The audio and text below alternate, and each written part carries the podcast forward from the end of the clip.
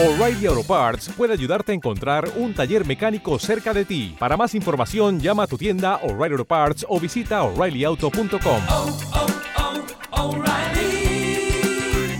oh, Parts. Nos vamos ya a nuestro espacio devocional.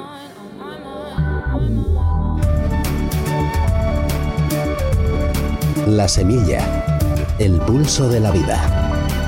John Stott nos dice en el titular La purificación del templo. Marcos capítulo 11 versículo 17 nos dice así la escritura. Y les enseñaba diciendo, ¿no está escrito, mi casa será llamada casa de oración para todas las naciones?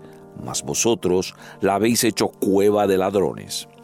Apenas Jesús entró en Jerusalén, nos dice Marcos, y antes de emprender ninguna otra acción, fue al templo y estuvo mirando, observando alrededor todas las cosas, así nos señala en el versículo 11 de este capítulo 11 de Marcos.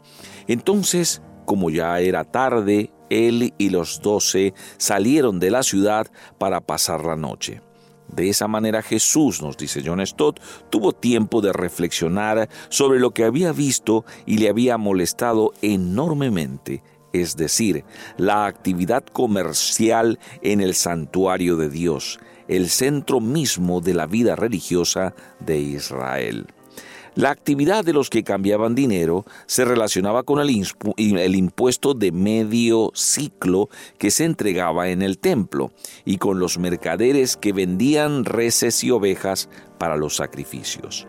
La actividad lucrativa había sido monopolizada por los sumos sacerdotes y habían degenerado en la abusiva explotación de los peregrinos pobres.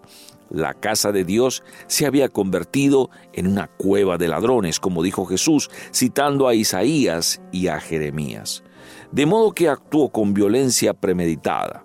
Juan dice que hizo un látigo, un látigo de cuerdas que obviamente usó sobre los animales, las ovejas, los, los bueyes, en Juan capítulo 2 versículo 15, así nos lo cuenta la escritura, no sobre los seres humanos.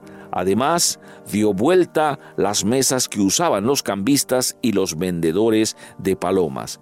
También impidió que pasaran por los atrios del templo las personas que entraban con mercancías.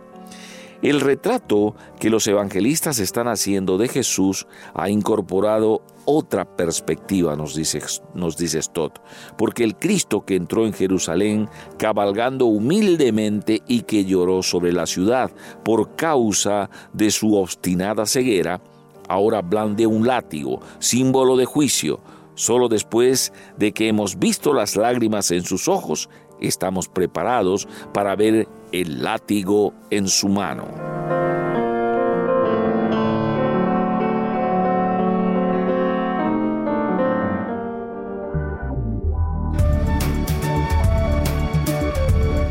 La semilla, el pulso de la vida.